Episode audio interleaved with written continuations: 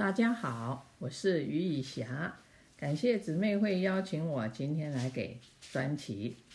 我们我的专题是被呃在啊约翰一书一章一到三节里面有两个 key words，一个是传，一个是相交。传就是传承，相交就是团契，也就是生命的传承。一月三月十七日，李浩传道在姐妹会讲生命的传承。三月六十号，阮传道在主日讲这个世界不要我了。两篇信息都打动了我的心。我以前就想要讲生命的传承和福音的传递，所以他们两篇信息。印证了我要讲的信息：信仰传承的在思。首先，我要谈的是父母的心态和作风。到底是进天国呢，还是进名校大学呢？哪一样优先？许多父母对儿女的期望和栽培目标锁定在名校大学，从孩子小时候就开始选择有名望的幼稚园。为了小孩将来可以进有名望的小学，孟孟母三迁，搬到 Cupertino、Las Gatos 或 Palo Alto，然后就开始送小孩去各种课外活动的训练，培养音乐技能、数学进阶、运动技能，又逼孩子参加校内音乐比赛、合唱团、管弦乐队、游泳比赛、溜冰比赛。数学比赛、Spelling Bee 等等，每天母亲忙着接送小孩，孩子也疲于学习练习，父亲则忙着赚钱养家，供孩子各样费用，都为了一个目标：孩子能进入名校大学。父母为此忽略了孩子和神的关系，自己也忽略了和神的关系。星期日。本是主的日子，却因为孩子要比赛，就向上帝请假。到底父母给孩子看到的榜样是什么呢？许多基督徒朋友常问：到底发生了什么事？为何孩子上大学后不去教会了呢？甚至于放弃对耶稣基督的信仰？他可是从小就跟着我们去教会的。许多父母怪罪于学校教育，怪罪社会风气。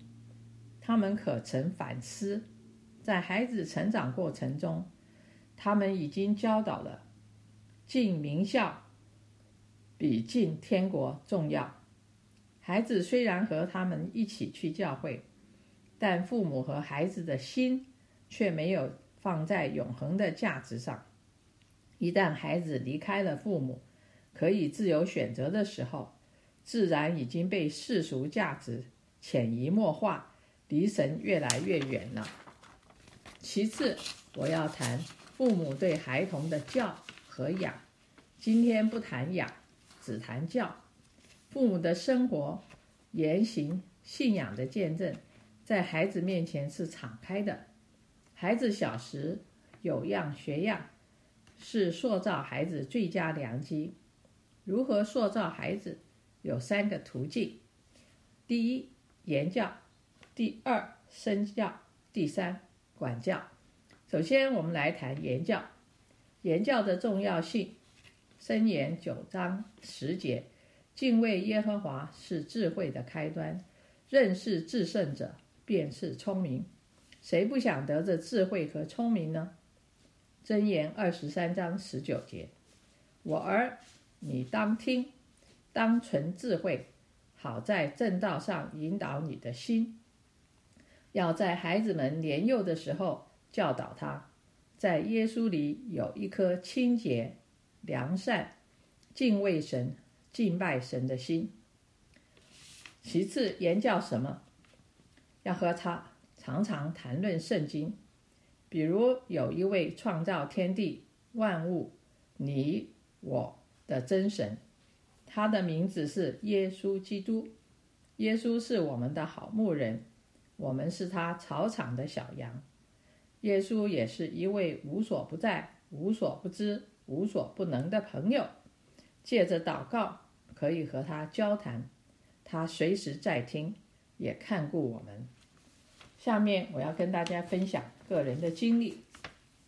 这次疫情刚开始的时候，因为居家隔离，学校停止上课，课外活动也停止了。女儿们就问他们的孩子，希望在网上和奶奶学数学，或是和公公学 Sudoku，或是和外婆学圣经。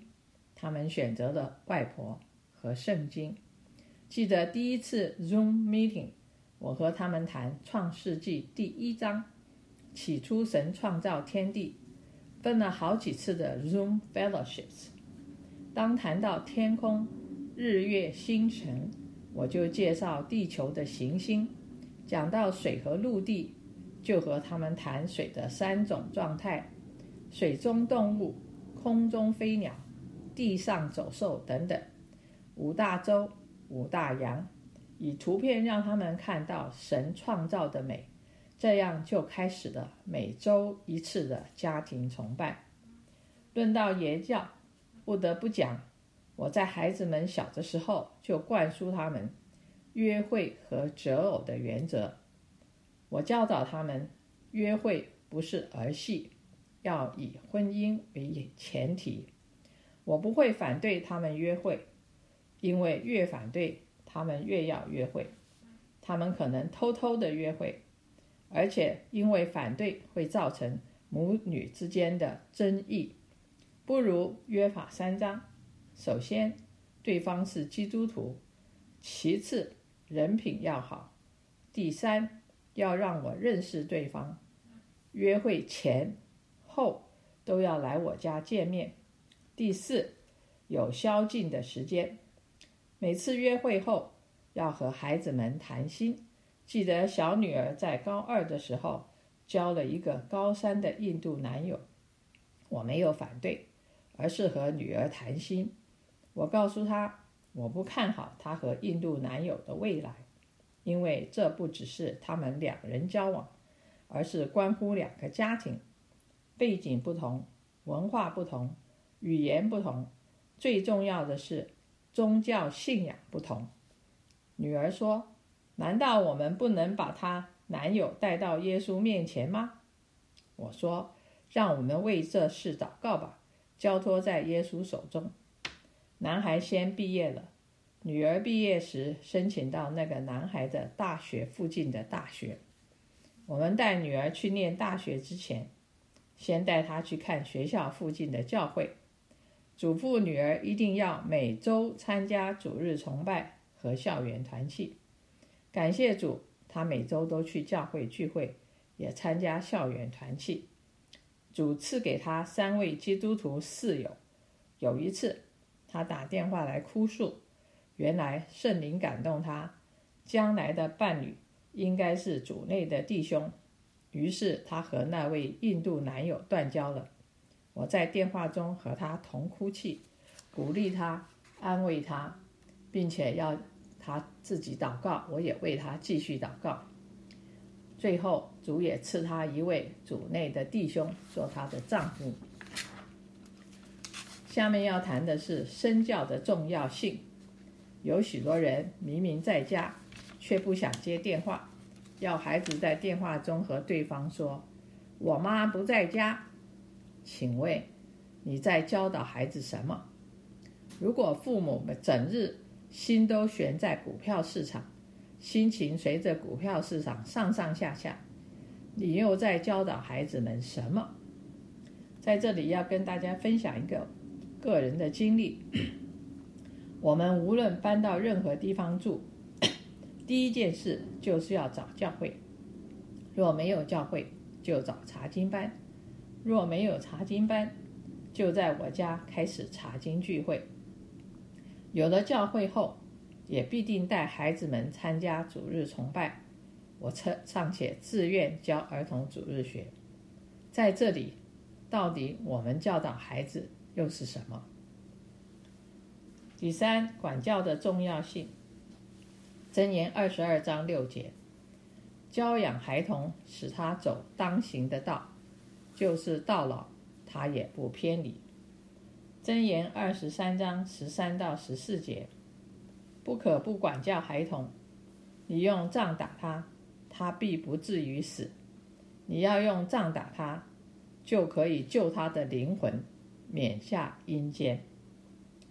箴言十三章二十四节，不忍用杖打孩儿子，便是恨恶他；疼爱儿子的，随时管教。希伯来书十二章六节和十一节，主所爱的，他必管教。十一节，凡管教的事，当时不觉得快乐，反觉得愁苦；后来却为那精炼过的人结出平安的果子，就是义。在这里分享一个我得转感觉遗憾的事。我尽量以圣经教导为原则管教女儿们，但是总是有疏忽的时候。两个女儿个性不同，对自己的希望不同，我对他们的期望也不同。大女儿从小就立志要当医生，学习会自己努力。小女儿个性随和、放松，在姐姐的阴影下，对自己要求不高。我对他的期望相对也较低。逐日崇拜、逐日学，要求小女儿一定要参加，不论如何不可缺席。大女儿偶尔因为星期一要考试，要求留在家复习功课，我答应他。到了他们长大成人，我看到了，虽然两个人都是基督徒。但是他们的灵命是有差别的。至于圣经上说要仗打孩童，如何仗打？我想到两点。虽然在美国现在禁止仗打孩童，所以我们不打不仗打孩童，是否不遵守圣经仗打孩童的命令呢？我们来看看。第一，不可在怒中仗打。因为怒中仗打不知道轻重，也不可在怒中乱骂孩子，因为说出去的话伤害已经已经有了，收不回来了。第二，原则仗打孩童的原则可以照诗篇二十三篇第四节，你的杖、你的肝都安慰我。这里形容牧人牧养羊群的两个原则。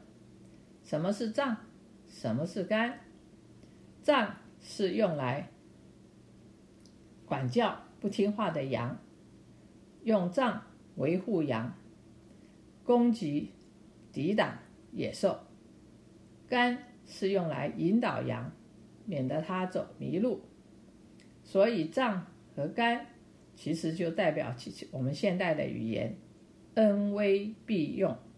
也就是 rod and carrot 并用，不可一昧的溺爱，spoil 小孩。如果你们来上我主日学课《家庭祭坛》的实践，四月到六月可以听一些溺爱小孩的故事。我是用哥林多前书十三章“爱的真谛”为主题，一一讲说我和孙辈的信仰传承的。实力。下面我要谈祷告的重要性。我在孩子小时候，就在祷告中把他们交托给主，无论是他们的成长、健康、交友、学业、未来、婚姻、事业，都交托给主。下面跟大家分享一个个人的经历。我常常为孙辈的和他们的家庭崇拜祷告。孩子们实体上学了，课外活动重新开始了。我以为他们太忙了，没时间和外婆线上家庭崇拜了。我问他们是否要停止线上崇拜，大孙女回答说要继续。因为这是他们目前的唯一的主日崇拜，因为和外婆的线上崇拜就是他们的主日崇拜加上主日学。下面我们要谈的是家庭崇拜在信仰传承上和品格的建立上的重要性。信仰传承的最佳媒介就是家庭祭坛。什么是家庭祭坛呢？就是一家人一起敬拜神，又称为家庭崇拜 （family worship）。讲到家庭祭坛，我们必须先谈足坛。什么是足坛？含义是什么呢？目的是什么？我们从几个圣经人物足坛来解答。第一，圣经里第一个足坛的是挪亚。挪亚蒙神启示，逐方舟，一家人和众生物进入方舟内，在洪水泛滥时。蒙神拯救，出方舟后，足坛用洁净的飞鸟走兽献在坛上为燔祭，感谢神的拯救，所以这是个感恩的坛。亚伯拉罕四次足坛，第一次是在四件足坛，四件意味是肩膀力量。神呼召亚伯拉罕离开拜偶像的加勒底。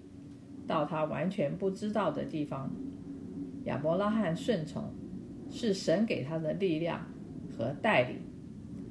这是回应之谈。第二，亚伯拉罕在伯特利足坛。伯特利的意义是神的家。亚伯拉罕神和神有生命的连结。从后来从埃及回来，又在伯特利求告主名。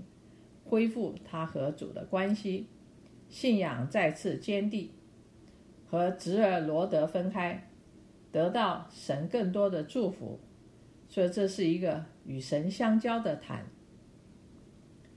第三，在希伯伦橡树间足坛，希伯伦的意思是交通刚强，是感谢赞美主所赐的一切恩福，也是一个感恩的坛。第四次在摩利亚山足坛，在这个山上，亚伯拉罕以完全的信靠顺服，把独生爱子以撒要献给神。亚伯拉罕的信凭着信心啊，把以撒预备献给神，所以这是个信靠顺服的坛，也是个信心称义的坛。另外，圣经上还有。啊，一些足坛的，我是这次要跟大家分享的是两个人，一个是士师基甸，两次足坛。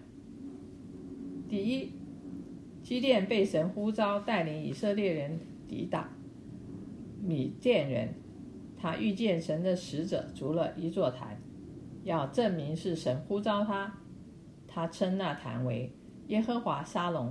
就是耶和华赐我平安，但是神不喜悦。这是这个是平己意的谈。当夜主吩咐基甸去拆毁他父亲拜巴利的坛，从在那里重新照神的心意逐一逐一座坛献燔祭。基甸顺从了，他重新筑了一个坛，因为耶和华神的同在。他以三百人打败了千万敌军，所以这是一个顺从得胜的坛。再来就是大卫在亚摩利山上足坛，大卫因个人骄傲，数点兵丁得罪耶和华，耶和华降灾以色列人。大卫照着耶和华的吩咐，在亚摩利山足坛献燔祭，认罪悔改。耶和华止住了瘟疫，所以这是一个认罪悔改的坛。那么我们的一生当中，我们有没有足坛呢？我们在足什么样的坛呢？所以下面要讲的是，现代基督徒需要足坛吗？我们虽然不需要真正的用砖头、石头筑一座祭坛，但是我们的确需要筑属灵的祭坛。到底？有什么是属灵的祭坛？又有哪些呢？首先，我们要来讲教会是一个大的属灵的坛。旧约时代，祭坛是人献祭给神、敬拜神的地方；新约时代，教会就是祭坛，是我们一起敬拜神、侍奉神的地方。其次，教会是由许多不同的家组成的，家是教会最小的单位。每个家庭也应该有单独的家庭祭坛。我们是神所托付的管家，要做忠心良善的管家。诗篇一百二十七篇第三节：儿女是耶和华所赐的产业，所怀的胎是他所赏的。诗篇一百二十八篇第一到三节。凡敬畏耶和华、遵行他道的人，变为有福。你妻子在你的内室，好像多结果子的葡萄树；你的儿女围绕你的桌子，好像橄榄簪子。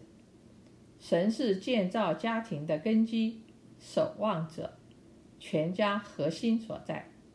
一个以基督为一家之主的家庭，才有和睦，才会兴盛。再来的，我们要谈的是个人祭坛，因为在建立家庭祭坛之前，每个基督徒父母必须自己先建立个人的祭坛，来敬拜神，过真正敬台的生活。诗篇一百二十七篇第一节：若不是耶和华建造房屋，建造的人就枉然劳力；若不是耶和华看守城池，看守的人就枉然警醒，忠心良善的管家必须以身作则，活出敬拜神的生活。下面我要跟大家分享一个现代家庭祭坛的实例，是 D.L. Moody 穆迪孤儿之父信心祷告的典范。有一天，你会在报纸上读到一个新闻说。北田的穆迪死了，你绝对不可相信这个消息，因为那时我要比现在更加活跃。我不过是高升而已，脱离了这陈旧的泥屋，迁入一个不朽的大厦，穿上了死不能摸、最不能玷污的身体。这身体与主荣耀的身体相似。照肉身肉身说，我生于一八三七年。照圣经说，我在一八五六年才重生。那从肉生的必要死去，那从灵生的必要永远活着。以上是穆迪自己的话，可以做他的最简洁的自传。穆迪在九个弟兄中排行第六。他父亲去世时已有七个孩子，穆迪才四岁。他最大的哥哥只有十三岁，父亲不但未遗留任何钱财，甚至欠债累累。一次，债主们把他的家东西通通搬光空了，连生火的木材都拿走了。这位守寡的母亲借着祷告，培养他六个年幼的孩童。有一天，培养他九个呃年幼的孩童。有一天晚上，当孩子们熟睡后，他低声祷告、哭泣，擦干眼泪后，翻开圣经，摆在面前的乃是耶利米书四十九章十一节：“你撇你撇下孤儿，我必保全他们的命；你的寡妇可以依靠我。”他就哭泣着说：“哦，神啊！”我知道是你把这些孩子给我的。若我尽我做母亲的责任，你必做他们的父亲。他把这些祷告的话写在那节圣经的旁边。他从圣经上的话得到了安慰，也得到了力量，尽了他所做母亲的责任。母亲穆迪的母亲是个敬虔的妇人，她家里只有两本书。一本是圣经，一本是灵修读本。每天早晨，他母亲从这两本书挑出几段，念给孩子们听，又和孩子们一同祷告。星期日，他要求孩子们一定要去参加主日崇拜和主日学。母亲教导孩子们说话一定要守信用，绝不容许任何借口不守信用。有一次，穆迪去找他的母亲商量，想要解除和一个邻舍订立工作的雇约。他的理由是，已经连续吃了十九餐，通通都是牛奶和玉米粥。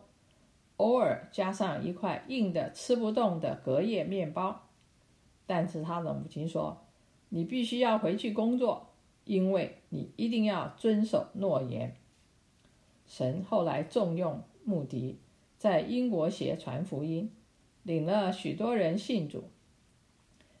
剑桥七杰也在穆迪的布道会上现身为主宣教。穆迪后来又到美国传福音。他是注重祷告的人，不贪财，为人极其谦卑。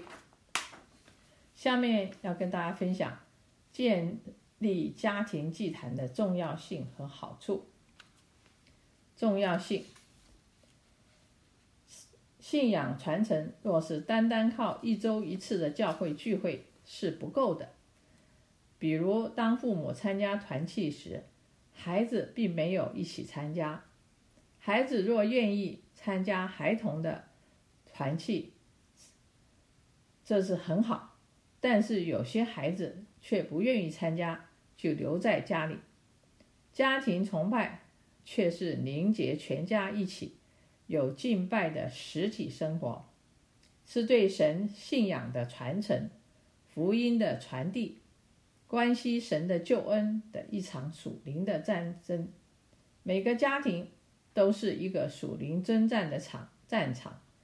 从亚当和夏娃开始，撒旦就没有放过诱惑人、掠夺人的计谋，抢夺人的灵魂，败坏人的心，使人远离神。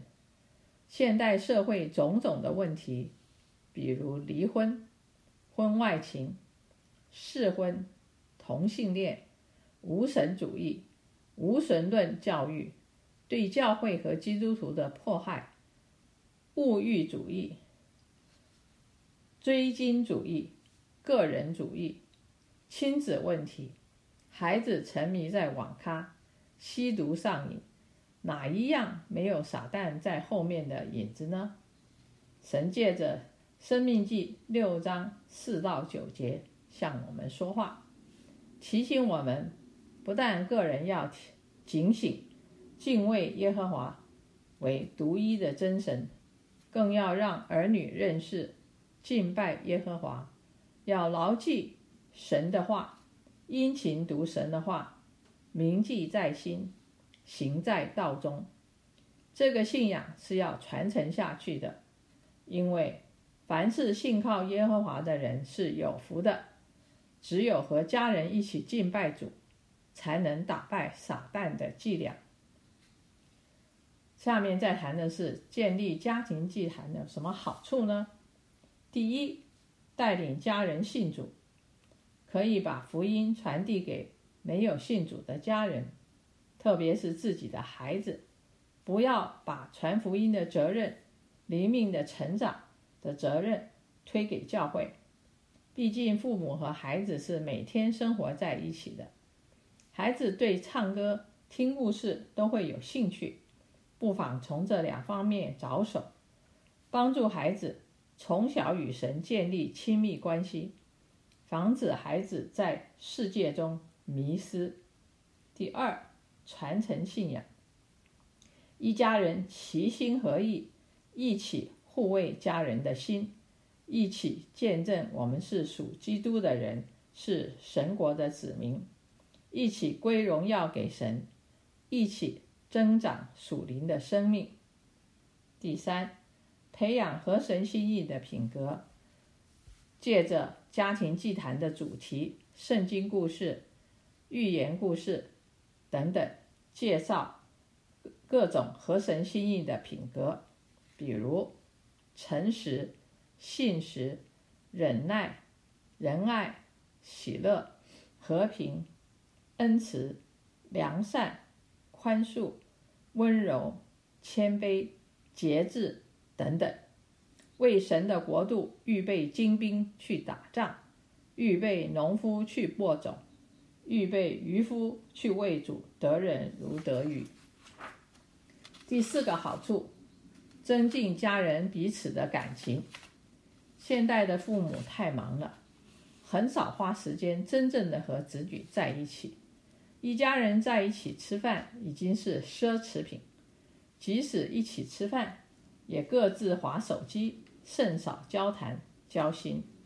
但是，若有家庭崇拜，大家都放下一切，聚集在一处。一起敬拜神，何其美善！就如同我先前所分享的，两年来我和孙辈的家庭崇拜，让我们感情更深厚。以前要他们拉一曲或弹一曲，他们总是推三阻四，不情愿。但是两个星期前，孙子打电话，主动要在我生日的时候为我弹一首圣诗。要我选一首圣诗，我说就 For Elise。他说外婆是要选一首圣诗，我心中非常的欣慰也感恩。第五项好处是可以是蒙福之道，诗篇第一篇一到二到三节这样子说啊，还有这个箴言十四。章二十六节，当专敬畏耶和华的大有有依靠，他的儿女有避难所。诗篇一百一十二篇一到二节，你们要赞美耶和华，敬畏耶和华，甚是喜爱他的命令的，这人变为有福，他的后裔在世必强盛。正直人的后代必要蒙福。下面我们再谈的是信仰传承的圣经人物，有两位我要介绍。第一位是亚伯拉罕，亚伯拉罕为儿子以撒寻妻。亚伯拉罕遵守主的命令，不为儿子娶外邦女子，差遣老仆人回家乡。聘兄弟拿鹤的孙女利百加为以撒的妻子，在这儿特别要提到老仆人，他一路上向主祷告，把亚伯拉罕交托的事交托给神。我们在此看到亚伯拉罕的信仰传承给了老仆人。第二个人物是约书亚，约书亚带以色列人进迦南地。打败许多邻近敌国，临终前召集众百姓，要他们选择侍奉耶和华神，或是拜偶像。他自己宣称：“至于我和我家，我们必定侍奉耶和华。”下面要跟大家分享信仰传承失败的圣经人物。第一，雅各。圣经没有记载雅各如何教导他的子女，但我们可以从他的儿子们要杀害弟弟约瑟啊看到一些端倪。另外，我们可以从他的女儿拿底到外邦人事件城去玩耍，被事件首领玷污，导致立位和西缅用计谋杀的事件全城难丁。雅各的反应只是抱怨，他说：“你们连累了我了，使我有了臭名，他们必聚集来击杀我。”雅各并未采取行动处罚利位和西缅，只是抱怨。第二位是所罗门，年轻时所罗门是一位有智慧、敬畏耶和华的君王。主也大大的祝福他，但是后来所罗门娶了许多外邦女子为妻妾，为了这些外邦妻妾，所罗门为他们建筑了许多偶像祭坛，拜偶像，陷以色列民于不义，死后一国分二，以色列和犹大国，从此内忧外患，最后亡国。第三个是西西家，本是犹大国的好王，国家兴盛，可惜后来因为骄傲远离神，把国家财宝给巴比伦使者看，导致巴比伦多次攻打耶路撒冷。先知以赛亚警告过西西家，但他不知悔改，只说甚好。心想，这是指不要在我活的时候发生，应验在我儿子孙辈就好了。他没有照主的命令教养他儿子马拿西，马拿西后来成为犹大国历史上最恶的王。下面要跟大家分享的是如何开始家庭祭坛。什么是祭坛？就是把一段时间分别为圣出来，一家人放下一切，聚集在一起，透过读经、祷告、唱诗、分享神的话、敬拜主、侍奉主。我们要先祷告，求神光照、引导、悦纳我们的家庭祭坛，求主赐下智慧、能力和话语。因为谋事在人，成事在神。在这里要和大家分享两个个人祷告内容的秘诀。第一个是三 P：Praise、Pardon、Petition。第二个是 ACTS，也就是使徒行传的英文 ACTS。adoration, confession, thanksgiving, and supplication。另外，我们在祷告中要选主题，不要凭己意，要有神的话语的供应。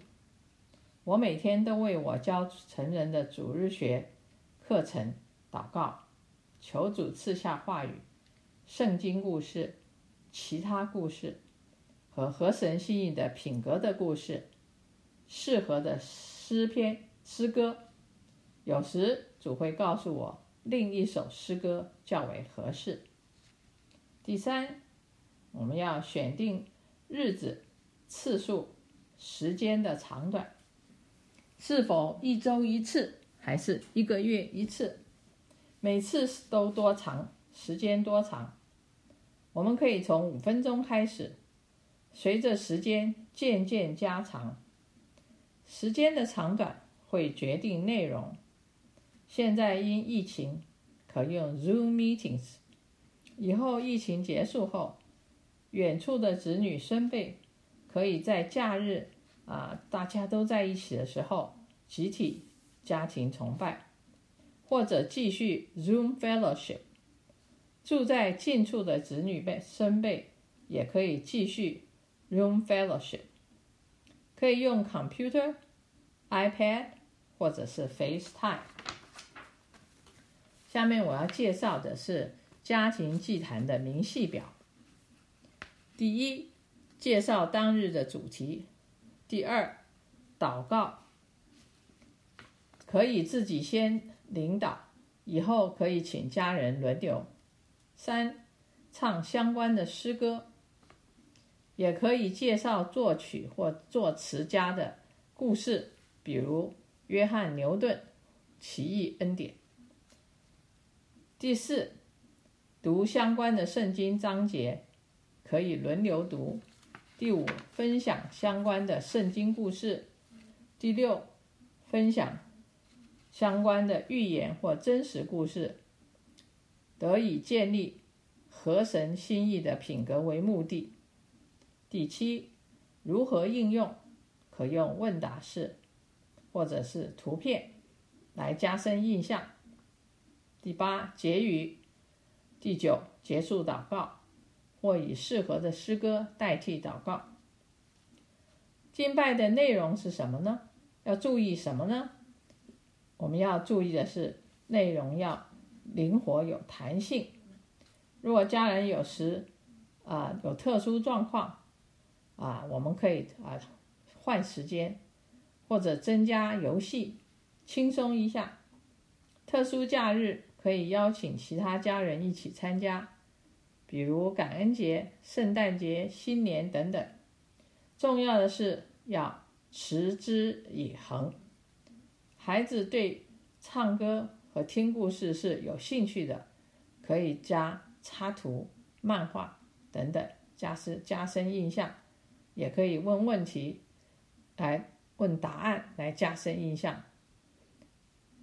不要气馁，相信主必成就这事。让我们把耶稣基督的信仰传承下去吧。下面我要跟大家分享一个我和孙辈的家庭啊崇拜的实例，是一个浓缩版。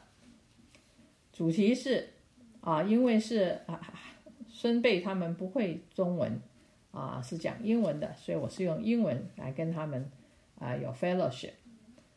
这个主题是 Love is not proud, but shows humility. Dear Heavenly Father, please forgive us that we sometimes are prideful of our achievements. Thank you for all the goods you have given us. Please help us to see them as tools for furthering your kingdom, as opposed to gifts for our own personal enjoyment, such as pride that they make us special. In Jesus Christ's name we pray. Amen. 啊，我们下面可唱啊的一首诗歌是《This Little Light of Mine》 啊，相信大家都很熟悉，我们也今天不唱了。There are unhealthy pride and healthy pride. Unhealthy pride is excessive and aggressive pride. Look down at others and try to advance yourself by stepping on others. A healthy way of pride is not self boasting, but credit all to the Almighty God, such as Paul did. Paul was proud of the churches he had established, but this was not arrogant or self exalting pride. He made clear that his accomplishments were the fruit of God's grace to him and through him. Proverbs chapter 11, verse 3. When pride comes, then comes disgrace, but with the humble is wisdom. Then I share a Bible story about humility. A humble Daniel，啊，今天因为时间的关系，我就不讲了。这个但以理的故事，相信大家都很熟悉。